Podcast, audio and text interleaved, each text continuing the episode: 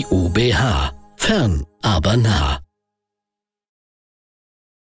Hallo, schön, dass Sie wieder dabei sind beim Podcast zur Finanzierung 1.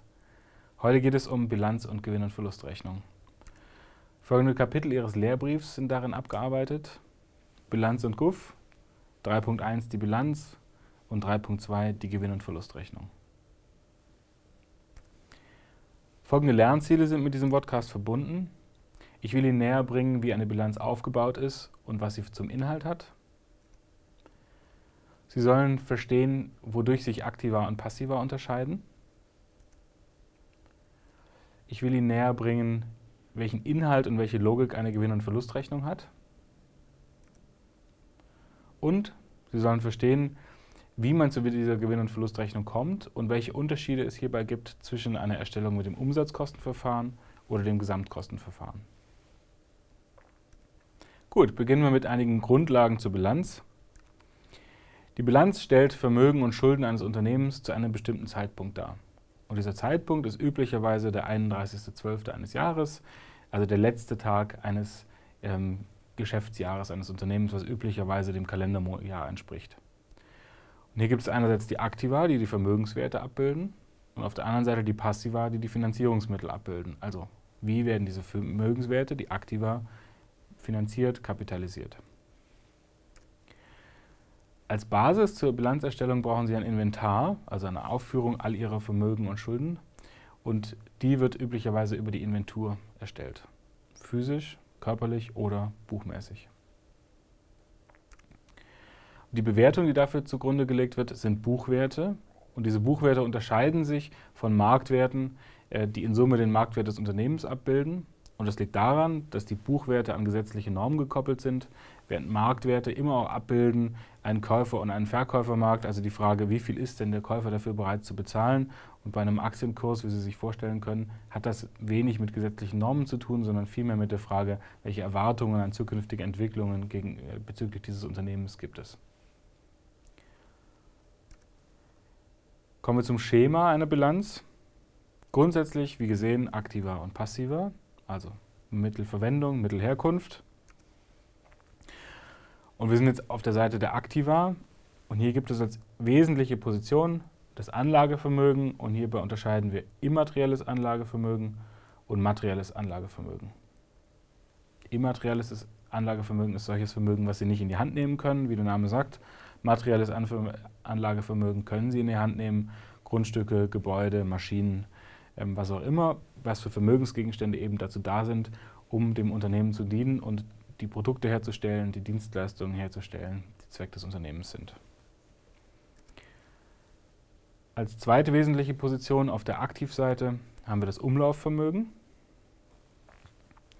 Das sind kurzfristigere ähm, Vermögensgegenstände. Werden wir gleich im Detail sehen, welche das sind.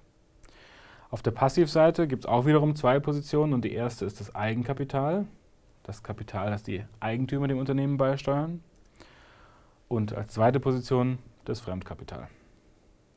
Hierbei unterscheiden wir einerseits das langfristige Fremdkapital, was also langfristig ähm, von Fremden, von Gläubigern zur Verfügung gestellt wird, und kurzfristiges Fremdkapital, was für kürzere Zeit zur Verfügung gestellt wird, zum Beispiel in Form von Lieferanten, die ähm, auf 30 Tage Zahlungsziel, die ein 30 Tage Zahlungsziel einräumen. Ganz wichtig, die Summe der Aktiva muss immer die Summe der Passiva sein. Und die Position, um diesen Ausgleich hinzubekommen, ist das Eigenkapital, auch dazu gleich etwas mehr. Gehen wir wiederum auf die Aktivseite. Aktiva im Unternehmen zeigen, wie Investitionen getätigt würden, wurden und wofür das Geld ausgegeben wurde. Es geht also um Investitionsentscheidungen.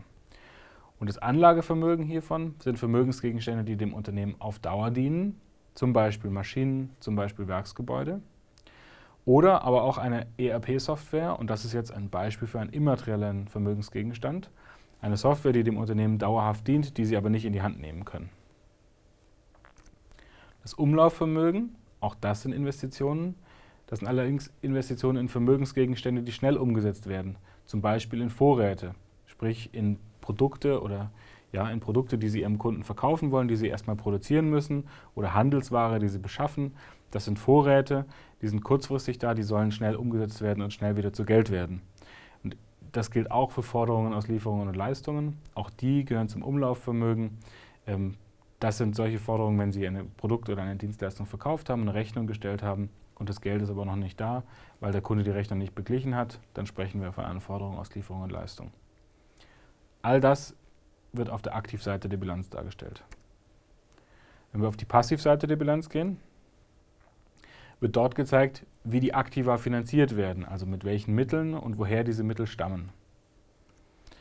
Und hier haben wir einerseits das Eigenkapital, das ist das Kapital, was die Eigentümer zur Verfügung stellen, denen das Unternehmen gehört. Und das Fremdkapital, das ist dasjenige Kapital, was von Gläubigern zur Verfügung gestellt wird, können sein Banken, die beispielsweise einen Kredit einräumen, oder Lieferanten, die einen Lieferantenkredit einräumen, oder auch äh, der Kapitalmarkt in Form von Anleihen, die an einem Markt platziert werden, wo ähm, mehr Fremdkapitalgeber insgesamt über diesen Markt eben dem Unternehmen Fremdkapital zur Verfügung stellen. Wie bereits gesagt, das Eigenkapital hat noch eine weitere Funktion. Und zwar dient es genau dazu, um diese Summe von aktiver und passiver, die immer ausgeglichen sein muss, herzustellen. Und dazu äh, gibt es Gewinn oder Verlust, der eben das Eigenkapital erhöht oder reduziert und damit sicherstellt, dass die Summe der Aktiva immer der Summe der Passiva entspricht. Das muss also in Balance sein, daher auch dieser Begriff Bilanz, Bilanzschar Waage. Kommen wir zur Gewinn- und Verlustrechnung. Die GV stellt Erträge und Aufwendungen staffelförmig gegenüber, das heißt, sie zieht sie voneinander ab und bildet damit den Periodenerfolg des Unternehmens ab. Das bedeutet, und das ist jetzt anders als bei der Bilanz, die GNV betrachtet einen Zeitraum. Und zwar üblicherweise vom 1. Januar bis zum 31. Dezember, also vom ersten Tag des Geschäftsjahres bis zum letzten Tag des Geschäftsjahres. Anders als die Bilanz, die immer zu einem Zeitpunkt erstellt wird üblicherweise dem 31.12. Und der Periodengewinn bzw. der Periodenverlust, der in dieser Gesamtperiode aufgelaufen ist, ergibt sich aus der Differenz zwischen Umsatz, der mit den Kunden erzielt wurde, und Aufwendungen, die dem gegenüberstehen. Grafisch dargestellt, wenn der Umsatz den Aufwand übersteigt, haben Sie natürlich einen Gewinn. Die schlechtere Situation, wenn der Aufwand den Umsatz übersteigt, dann haben Sie einen Verlust. Sehr schematisch dargestellt ist das, was die Gewinn- und Verlustrechnung ausdrückt. Welche Verfahren gibt es jetzt, um die Gewinn- und Verlustrechnung zu erstellen? Hierbei unterscheiden wir grundsätzlich das Umsatzkostenverfahren und das Gesamtkostenverfahren. Und das Umsatzkostenverfahren ist auch das, was Ihrem Lehrbrief unterliegt. Als Exkurs oder als Ergänzung dieses Wissens möchte ich Ihnen aber noch kurz sagen, was das Gesamtkostenverfahren ist und was der Unterschied zwischen den beiden Verfahren ist, weil damit ähm, das Gesamtverständnis für die Gewinn- und Verlustrechnung einfach nochmal zunehmen wird. Und der wesentliche Unterschied zwischen UKV und GKV, also Umsatzkostenverfahren und Gesamtkostenverfahren, liegt darin, wie Differenzen zwischen Produktions- und Absatzmenge behandelt werden.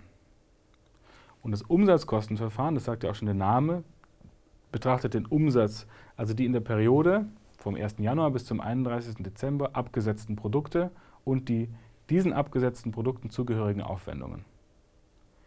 Das Gesamtkostenverfahren hingegen betrachtet nicht den Umsatz, also nicht den, die abgesetzten Produkte, sondern die produzierten Produkte und betrachtet den Zeitpunkt, was wurde am erst, vom 1. Januar bis zum 31. Dezember produziert und dann verkauft. Und da können Sie sich vorstellen, dass ein Unterschied darin besteht, dass beim Umsatzkostenverfahren beispielsweise, dass Sie natürlich auch am 1. Januar Produkte oder am 2. Januar, wenn Sie wieder in die Arbeit gehen, Produkte verkaufen werden, die schon im letzten Jahr produziert sind. Und das genau ist der Unterschied zwischen Umsatzkosten und Gesamtkostenverfahren. Wobei ganz wichtig, das Ergebnis muss immer das gleiche sein, der Gewinn und der Verlust. Das Umsatzkostenverfahren ähm, stellt dabei die Umsatzerlöse mit den Herstellkosten der abgesetzten Produkte gegenüber. Sie sehen, Fokus auf die abgesetzten Produkte. Das Gesamtkostenverfahren auf der anderen Seite nimmt auch die Umsatzerlöse, der, die in dieser Periode erzielt wurden, zählt aber dann hinzu oder zieht ab, je nachdem, was es ist, die Bestandsveränderungen. Also wenn Sie mehr produziert haben, als Sie verkauft haben in diesem Jahr, haben Sie eine positive Veränderung. Wenn Sie mehr verkauft haben, als Sie produziert haben, also Sie haben Vorräte abgebaut, ähm, wird, es eine, wird es ein Abzug sein und zieht dann die Herstellkosten der insgesamt produzierten Produkte ab. Das Ergebnis ist das gleiche, aber die Herangehensweise ist eine andere und die Betrachtungsweise ist eine andere. Ein weiterer Aspekt ist, dass die Gewinn- und Verlustrechnung Aufwendungen und Erträge betrachtet und zwar in Form, wie sie gesetzlich normiert sind. Das bedeutet, Handelsgesetzbuch oder IFRS als europäischer Standard geben vor, wie Aufwendungen und Erträge zu messen und zu bewerten sind.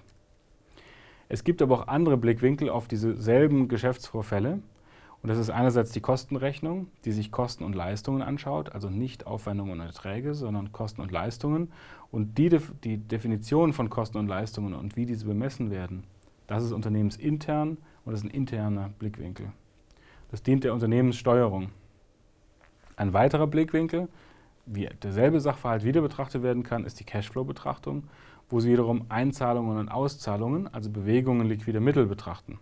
Und das dient der Liquiditätssteuerung. Ein Beispiel, an dem das relativ klar wird, ist die Abschreibung für Abnutzung, also AFA, die gesetzlich normiert ist, wenn Sie eine Maschine kaufen, über wie viele Jahre Sie diese Maschine abschreiben müssen. In der Kostenrechnung werden Sie das aber anders betrachten. Da werden Sie unter Umständen sagen, ich schaue mir die Wiederbeschaffungskosten an und setze kalkulatorische Abschreibungen an, die nie auf Null ablaufen, herunterlaufen werden, weil ich immer im Hinterkopf behalten will, dass ich diese Maschine wieder äh, kaufen muss. Das ist eine andere Betrachtung. Und in der Cashflow-Betrachtung, da werden Sie sich die Auszahlungen anschauen und die finden nur einmalig statt, wenn Sie die Maschine kaufen. Und dann über den gesamten Nutzungszeitraum dieser Maschine werden Sie keine weiteren Auszahlungen für diese Maschine haben. Das ist wieder eine andere Perspektive, dient einer, einem anderen Blickwinkel, einem anderen Sinn und Zweck. Ich fasse zusammen. Es ging um den Inhalt und um den Aufbau einer Bilanz. Ich habe Ihnen erklärt, wie Sie aktiver und passiver unterscheiden und ähm, wo die größten Unterschiede liegen. Und ich habe Ihnen die Gewinn- und Verlustrechnung näher gebracht, ihren Inhalt und ihre Logik und den Unterschied zwischen Umsatzkosten und Gesamtkostenverfahren bei der Erstellung dieser GNV erläutert. Als Ausblick für den nächsten Podcast. Im Podcast 4 wird es um Steuern und um Cashflow gehen. Und ich freue mich schon drauf. Ich hoffe, Sie auch.